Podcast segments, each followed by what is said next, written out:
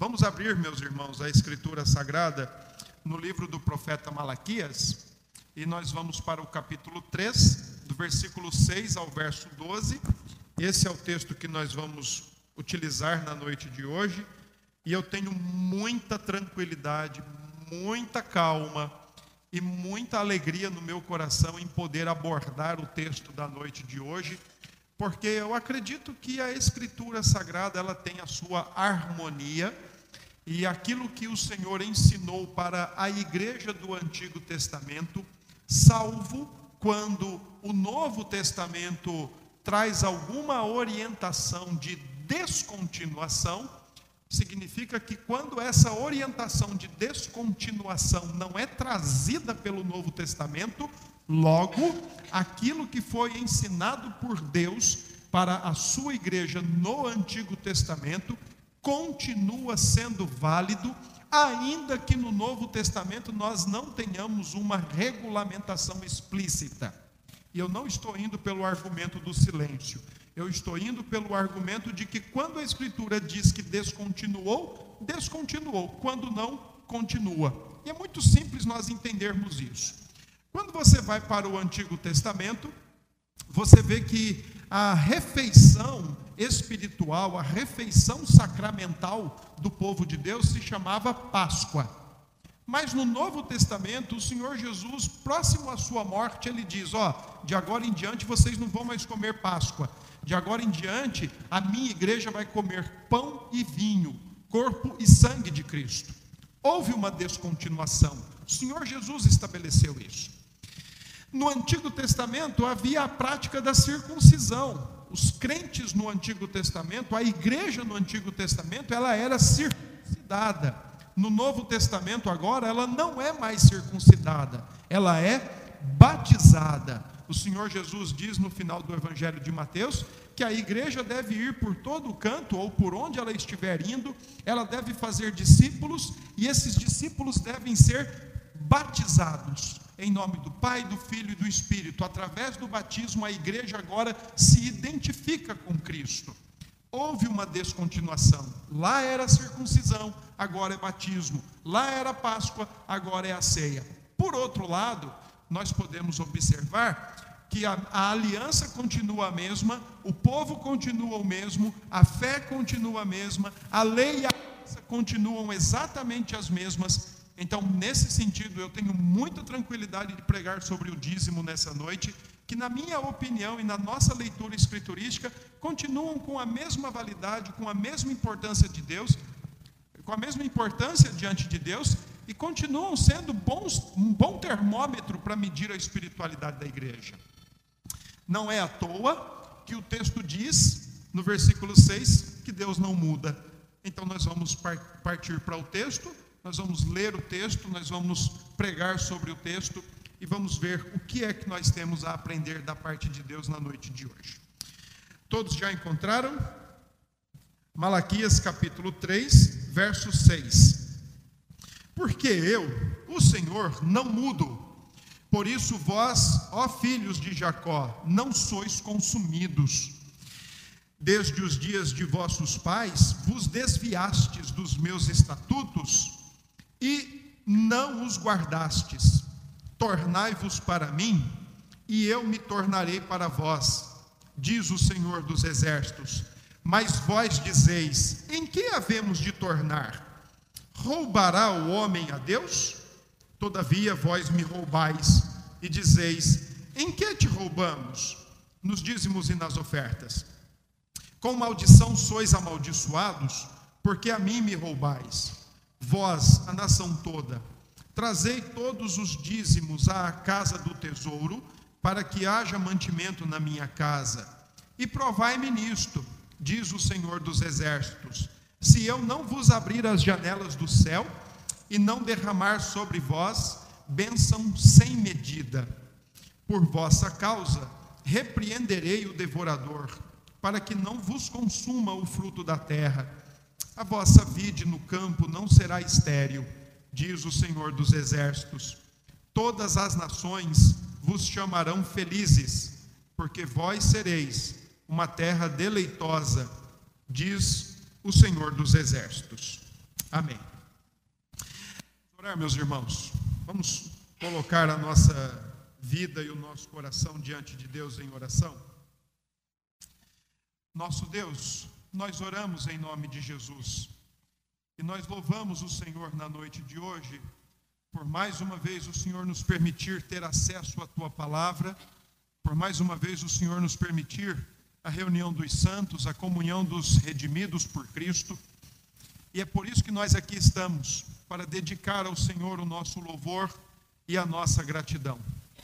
Então, Senhor, nós oramos para que receba tudo quanto viemos lhe oferecer, mas ao mesmo tempo, nesse momento, nós oramos para que o Senhor ministre a tua palavra no nosso coração, nos ensine o que queres ensinar, chama o nosso coração à ordem e nos ajude, ó Deus, pois nós precisamos de ti, que a tua palavra ela seja remediadora ao nosso coração na noite de hoje.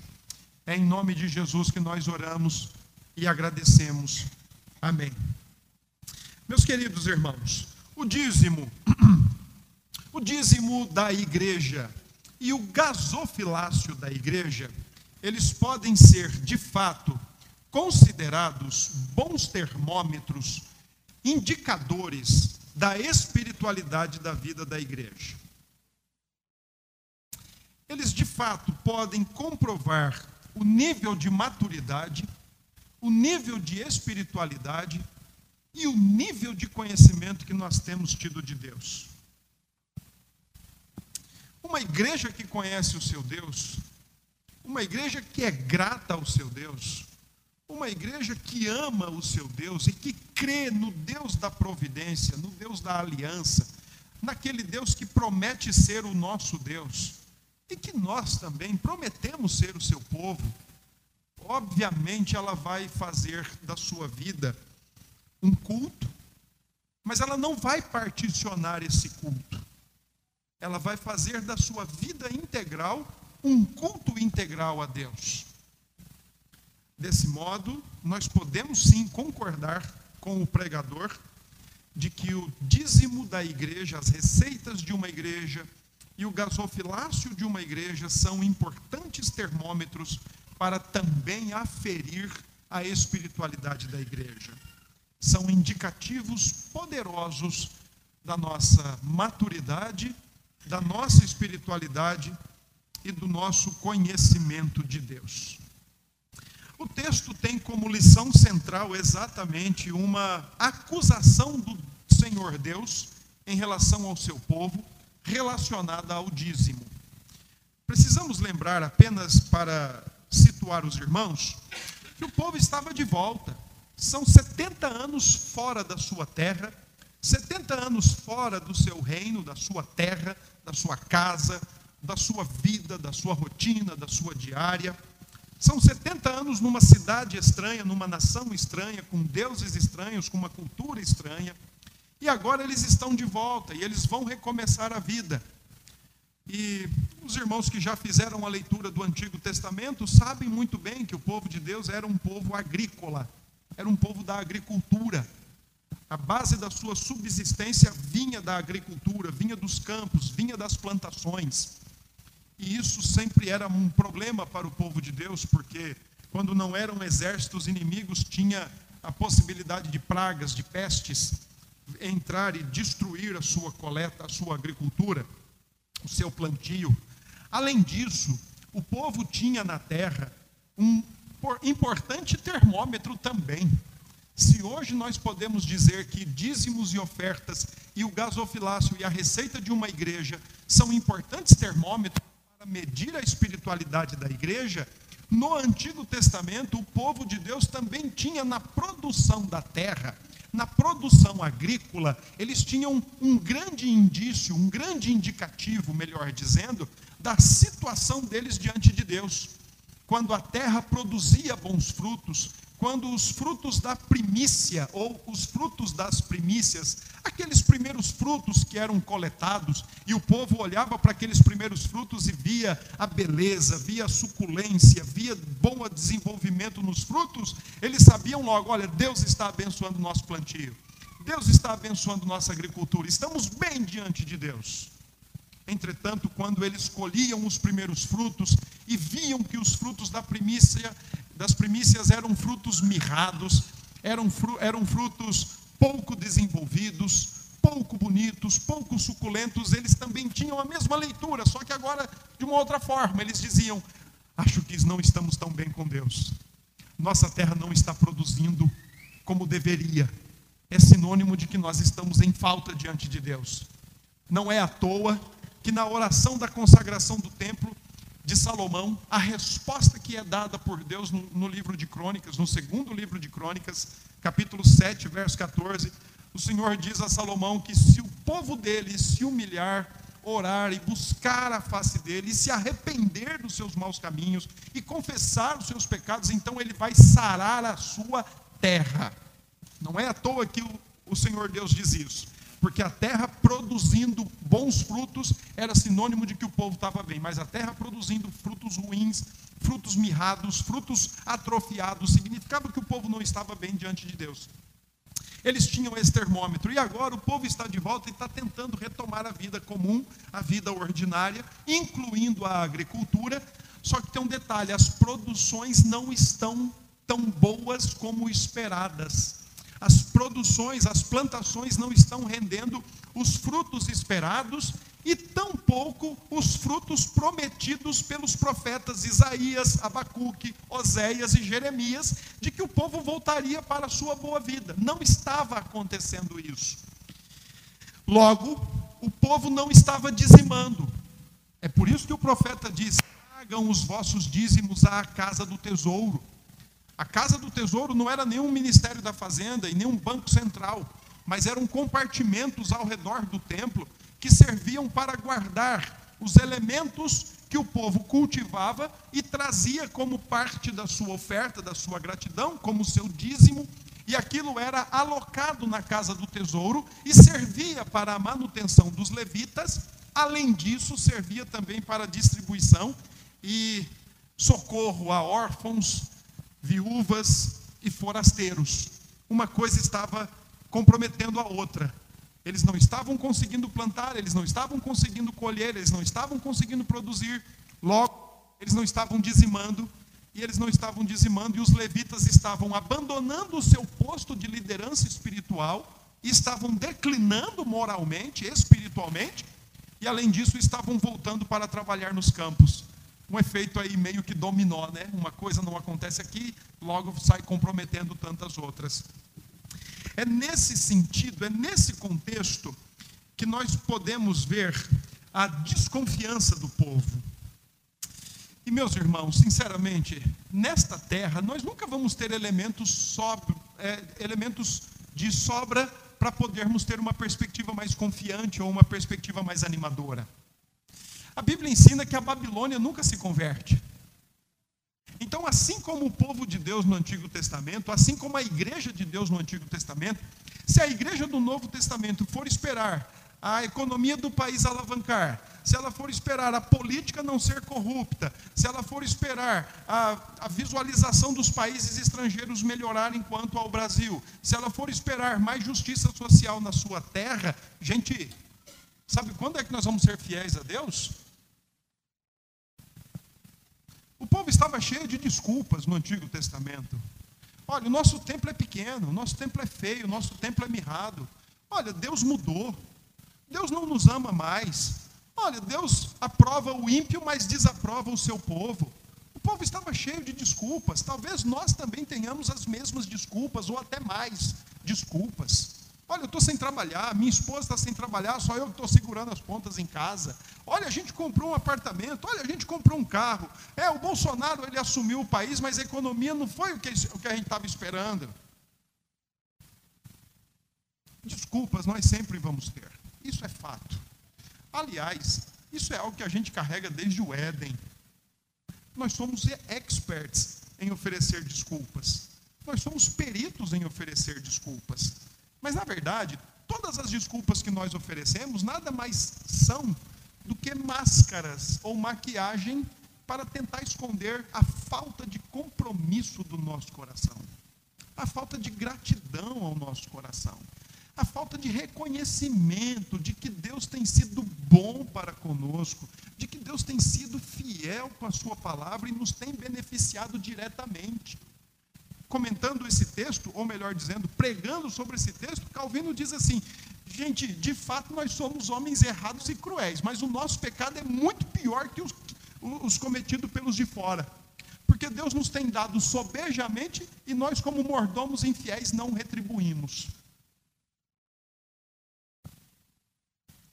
É muito fácil, por exemplo, a gente apontar para várias desculpas. Mas quando você olha para o que Malaquias já falou com esse povo, desde o início do livro, dizendo que o povo estava duvidando do amor de Deus, desprezando a Deus e profanando o culto com ofertas imperfeitas, ovelhas doentes, enfermas, dilaceradas, cegas, deficientes, a infidelidade conjugal, duvidando da justiça de Deus e até mesmo julgando a Deus, colocando Deus no banco.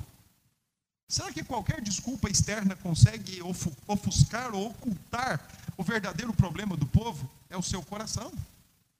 É óbvio que não. Nós podemos e, e nós somos bons nisso, nós gostamos de levantar muitas desculpas. Mas uma coisa é certa, irmãos: tudo começa com aquilo com o qual o nosso coração está comprometido. O nosso coração ele tem os seus motivos religiosos básicos e de acordo com o que nós estamos comprometidos nele, é assim que nós vamos responder à realidade, é assim que nós vamos colocar para fora de nós. Eu quero trabalhar em cima da seguinte temática, que a obediência integral a Deus, ela é indispensável para um culto agradável. A obediência integral a Deus é indispensável para o culto agradável. Dos versos 7 a 9, nós vamos ver o Senhor Deus contestando as práticas do seu povo ou a não prática do seu povo. E eu gostaria que nós fôssemos para o texto agora. Em primeiro lugar, 7, nós temos logo uma acusação, que na verdade é uma acusação dupla. A acusação é: primeiro, vocês se desviaram dos meus estatutos e não os guardastes. Detalhe: vocês se desviaram dos estatutos, estatutos e não os guardastes, mas não foi agora, foi desde os dias dos vossos pais. O que o profeta está dizendo é que aquela prática que estava acontecendo em Israel não era apenas daquele momento, não era porque voltaram da Babilônia e estava tudo meio que ainda incerto, meio duvidoso, e eles estavam lutando para reconstruir e reconfigurar. Detalhe: o profeta está dizendo que eles estão simplesmente seguindo as pegadas dos seus pais, nos mesmos pecados dos seus pais, na mesma prática dos seus pais. A segunda acusação, versículo 3, capítulo 3, verso 8: Vocês estão me roubando. Vocês estão me roubando. São duas acusações. Primeiro, vocês estão se desviando da palavra. Vocês estão se desviando dos estatutos. Segundo, vocês estão me roubando. E aí, o profeta, ainda no verso 7, faz uma chamada ao arrependimento. Ele diz: Tornai-vos para mim, e eu me tornarei para vós outro. Essa era a chamada de arrependimento clássica no Antigo Testamento, era a mensagem de todos os profetas: Tornai-vos para mim, convertei-vos, voltai para mim, voltai vós para mim.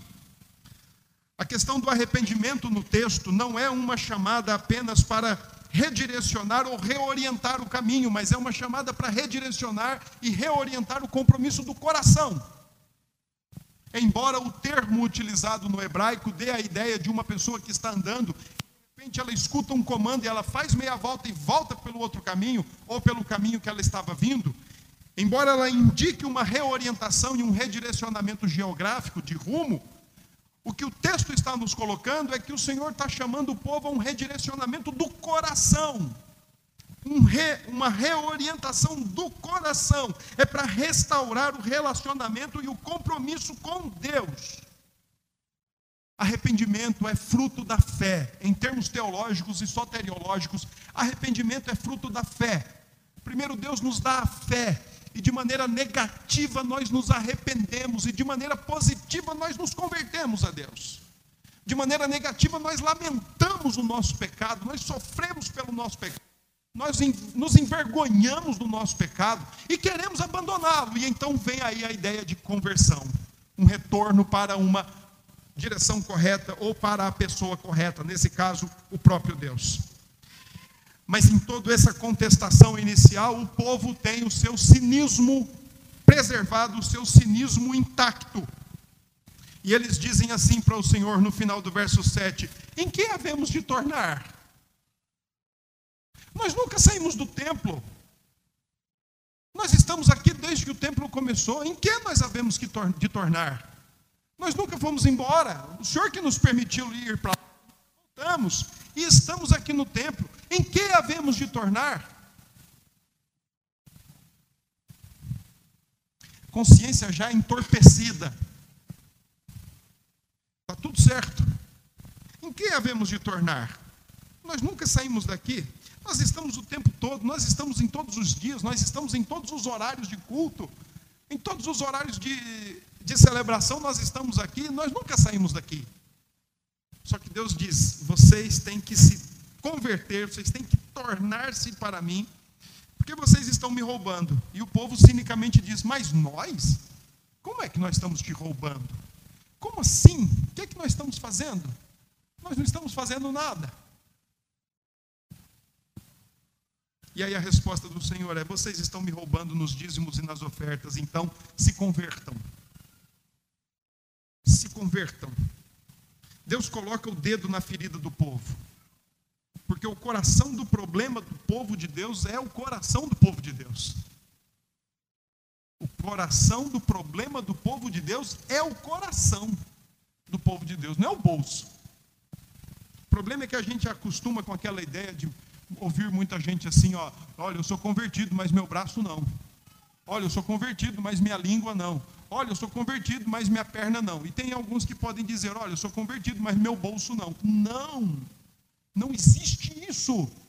Ou o coração é convertido, ou o coração é genuinamente nascido de novo, ou ele passa a ter uma nova percepção de tudo e do todo que compõe a vida cristã, ou senão ele vai fazer da vida cristã uma boa e bela casa de fast food, aonde ele vai e se serve apenas daquilo que ele quer e outras coisas ele vai deixando por ali e vem tudo muito bom.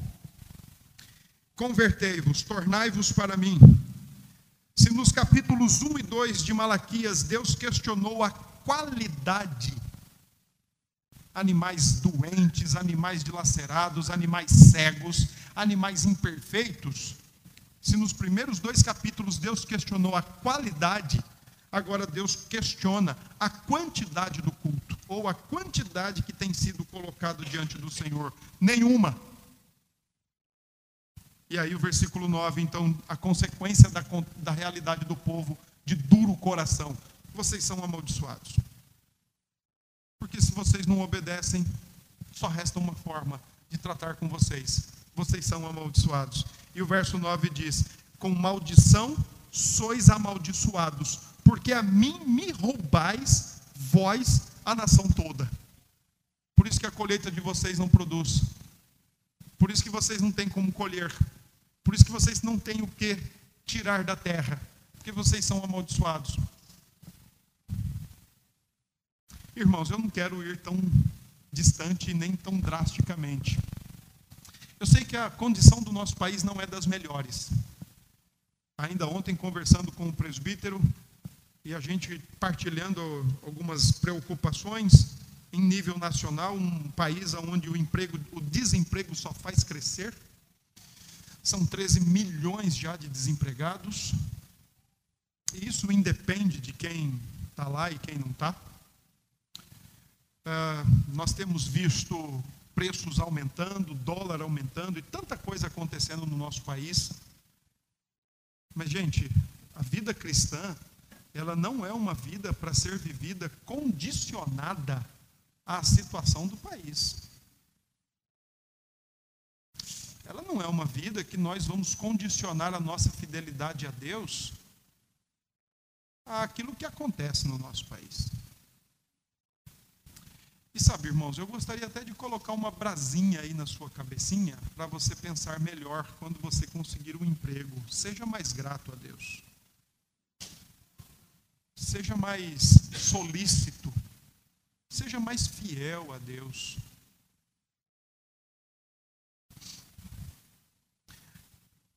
A gente pode até explicar as portas de emprego fechadas numa perspectiva econômica, sociológica, política.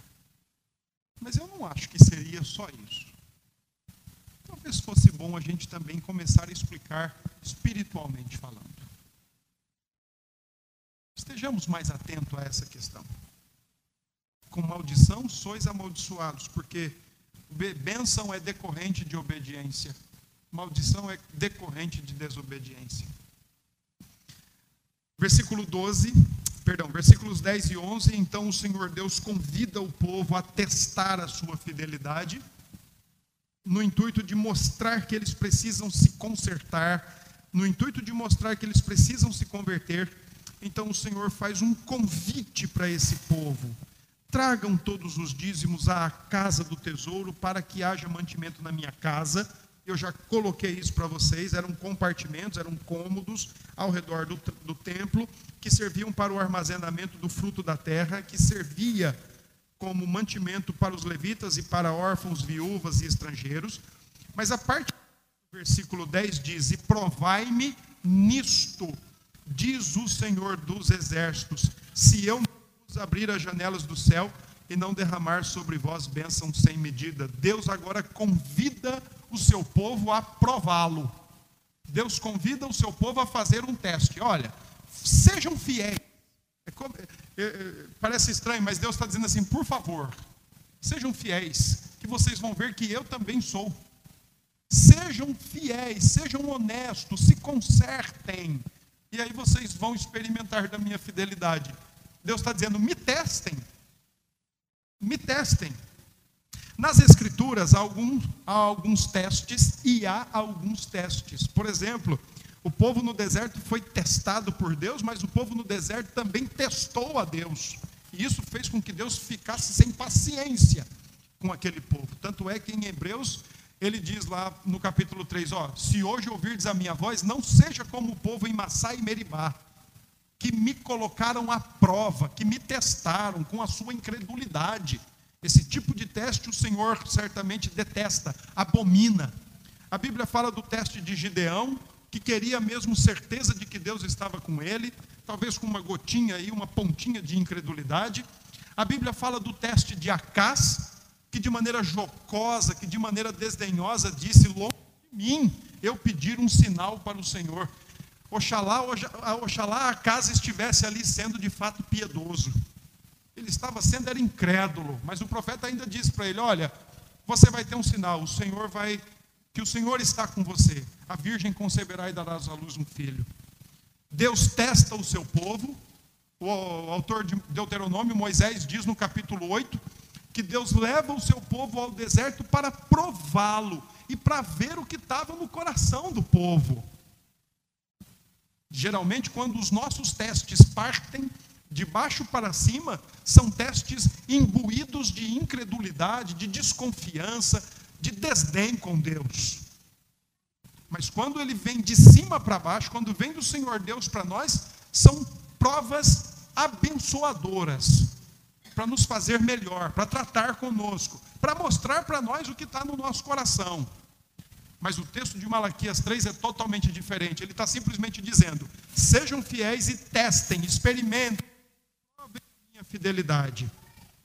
O Senhor, nesse caso, está permitindo uma ação negativa e desnecessária. O Senhor está permitindo uma ação negativa e desnecessária. Quando nós conhecemos a Deus, não é necessário mais testá-lo e nem prová-lo. Mas aqui no caso, Deus está permitindo uma ação negativa e desnecessária, testá-lo, para a realização de um, de um objetivo positivo, esfregar na cara do povo que ele é fiel. Então Deus está convidando para o povo fazer algo que não era necessário, de certo modo até mesmo negativo, testar o Senhor da aliança, mas com isso mostrar que ele é fiel. E o texto diz que ele vai abrir as janelas do céu. Em Gênesis 7:11 a mesma palavra aparece lá. é a palavra que Deus abre as comportas do céu para o dilúvio. Então aí você começa a ter uma percepção da seguinte forma: opa, se Deus abriu o céu daquele jeito e caiu água daquele jeito, agora aqui ele não está dizendo que vai cair água, mas ele está dizendo que vai cair bênção, que vai cair provisão, que vai cair o cuidado, a sua fidelidade. Bênção sem medida. E uma dessas formas de abençoar sem medida está no verso 11: repreendendo o devorador, que em alguns casos pode ser interpretado como insetos, uma qualidade de gafanhotos específica, mas também pode ser tido como um exército inimigo ou o próprio fogo que pode queimar a sua agricultura. Deus está dizendo: Eu vou abençoar, vou preservar e vou proteger vocês, e vocês vão ver que eu sou fiel. Me testem, seja fiel e prove e experimente a fidelidade de Deus. E por fim, verso 12: Então o Senhor fala que vai cumprir a sua promessa àqueles que o cultuam obedientemente ou de forma integral. No verso 12 ele diz: Todas as nações vos chamarão felizes, porque vós sereis uma terra deleitosa, diz o Senhor dos exércitos.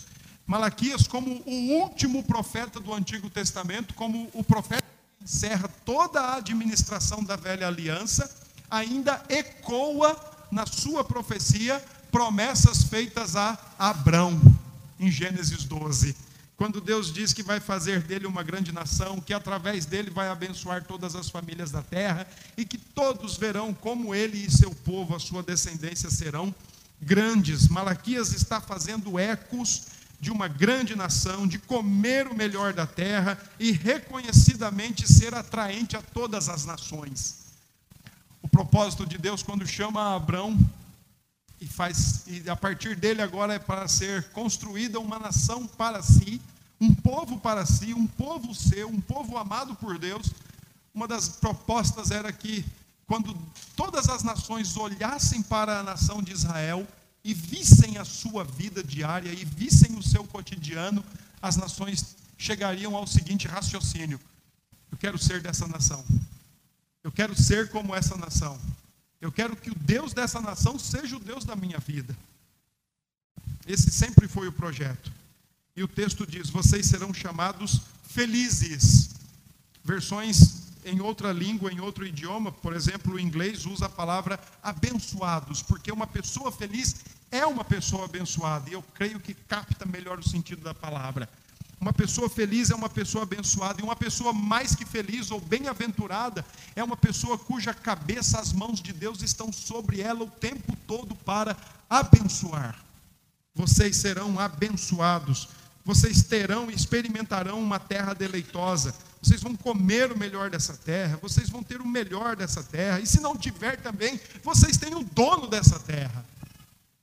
A promessa é de que a igreja tem uma boa reputação diante de Deus. Porque quando a igreja prioriza a Deus, ela é honrada. E sua fé em sua entrega e em sua dedicação ao Senhor. O coração do problema da igreja é o coração da igreja. Quero concluir trazendo então algumas lições de acordo com o texto. Primeira delas, meus irmãos, olha, em momento algum nós precisamos provar Deus. Em momento algum nós precisamos testar Deus. Isso é muito comum e muito natural para quem não conhece a Deus. Mas para quem conhece a Deus, para quem tem experimentado, para quem tem provado do seu cuidado, do seu zelo, da sua bondade, da sua misericórdia, não há necessidade de teste. Há necessidade de continuar sendo fiel. Simples assim. Há necessidade de continuar obedecendo.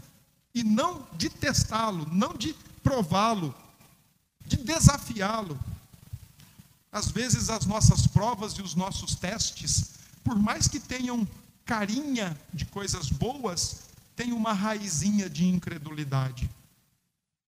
Sejamos fiéis. Se os crentes, segunda, se os crentes debaixo da lei ofertavam, e ofertavam, irmãos, é só você ler o Antigo Testamento. Eles eram ofertantes, eles eram dizimistas, eles eram fiéis nesse sentido.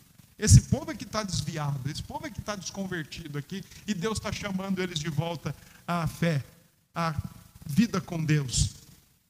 Mas tem, tem momentos no Antigo Testamento que, quando Moisés diz assim: Olha, fala para o povo que nós vamos construir o templo, o tabernáculo.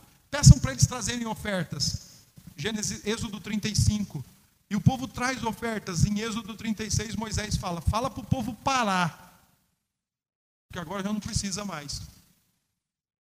Então, esse mesmo povo que às vezes a gente olha e fala, que povo infiel, que nos representa ou que nos espelha, também é um povo que, quando era para servir, era para apresentar os seus dízimos e ofertas, teve momentos que Moisés pediu para eles pararem. Se os crentes debaixo da lei ofertavam e dizimavam, e vale lembrar, por exemplo, que dízimo não era coisa da lei.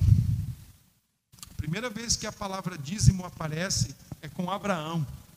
Não havia lei, não havia descendência, não havia circuncisão, mas já havia fé, obediência, gratidão e reconhecimento que se nós temos alguma coisa, vem das mãos de Deus. É por isso que o texto está lá no Gênesis 14. A lei vem muito tempo depois. Se os crentes debaixo da lei ofertavam e dizimavam, irmãos, e nós, crentes debaixo da graça? Por que não ser fiel? Por que não sermos fiéis a Deus? Porque não tem lei? A gente só vai na base da lei? Crentes debaixo da graça deveriam ser mais liberais. Crentes debaixo da graça deveriam ser mais libertos dos seus ídolos. Crentes debaixo da graça deveriam ser menos avarentos, menos amantes do dinheiro o culto, irmãos, é a expressão do povo de Deus. O nosso culto expressa a nossa gratidão, expressa a nossa alegria, expressa também a nossa dedicação a Deus, expressa a nossa obediência. Mas ele deveria expressar a nossa vida integral. Por isso que eu disse no início que a receita de uma igreja e o gasofilácio de uma igreja indicam muito o nível de maturidade e de espiritualidade da nossa, da nossa igreja, do povo de Deus que se reúne. Quando nós tivermos mais maturidade, mais fidelidade, certamente o nosso culto ele será mais integral. Até lá, Deus tenha misericórdia de nós. Como mordomos e crentes em Deus, irmãos, nada é nosso. Nada é nosso. Filhos não são nossos Cônjuges não são nossos. Casa, carro, nada é nosso, irmãos. Profissão, talentos, nada é nosso, irmãos, nada. Nós só administramos e ou e aí ou nós podemos ser bons administradores ou nós podemos ser péssimos administradores, infiéis administradores. a maneira como nós administramos o dinheiro que Deus nos dá evidencia a condição do nosso coração. Dízimo não é um problema da economia do país, dízimo não é um problema da política do país, dízimo não é um problema do bolso que tem um escorpião, dízimo é problema do coração. Não é à toa que Malaquias diz: tornai-vos para mim. Ou em outras palavras, ele diz: se convertam. Que Deus nos abençoe e que Deus nos ajude e que você, meu irmão e minha irmã, se conserte. Vamos orar? Senhor Deus, nós queremos pedir perdão ao Senhor pelos nossos pecados. Nós queremos pedir que o Senhor tenha misericórdia de nós e, acima de qualquer questão, olhe para o nosso coração nesta noite e, Pai, ministre ao nosso coração. Nos solte, nos liberte de tudo aquilo que nos. E nos ajude, Senhor, a não mais particionar a vida cristã, a vida diante do Senhor. Nos faça mais fiéis a Ti. Trabalha no nosso coração para que sejamos reconhecedores da tua graça e da tua bondade o tempo todo. Se com esta igreja e faça com que nós, Senhor, possamos crescer e amadurecer na fé cristã e assim, Senhor, dedicar a Ti todo o nosso louvor e a nossa gratidão. Permita que cresçamos no conhecimento de Cristo e que esse conhecimento nos conduza a uma vida de gratidão mais ampla e mais generosa diante de Ti. É assim, Senhor, que nós oramos e oramos agradecidos em nome de Cristo Jesus. Amém.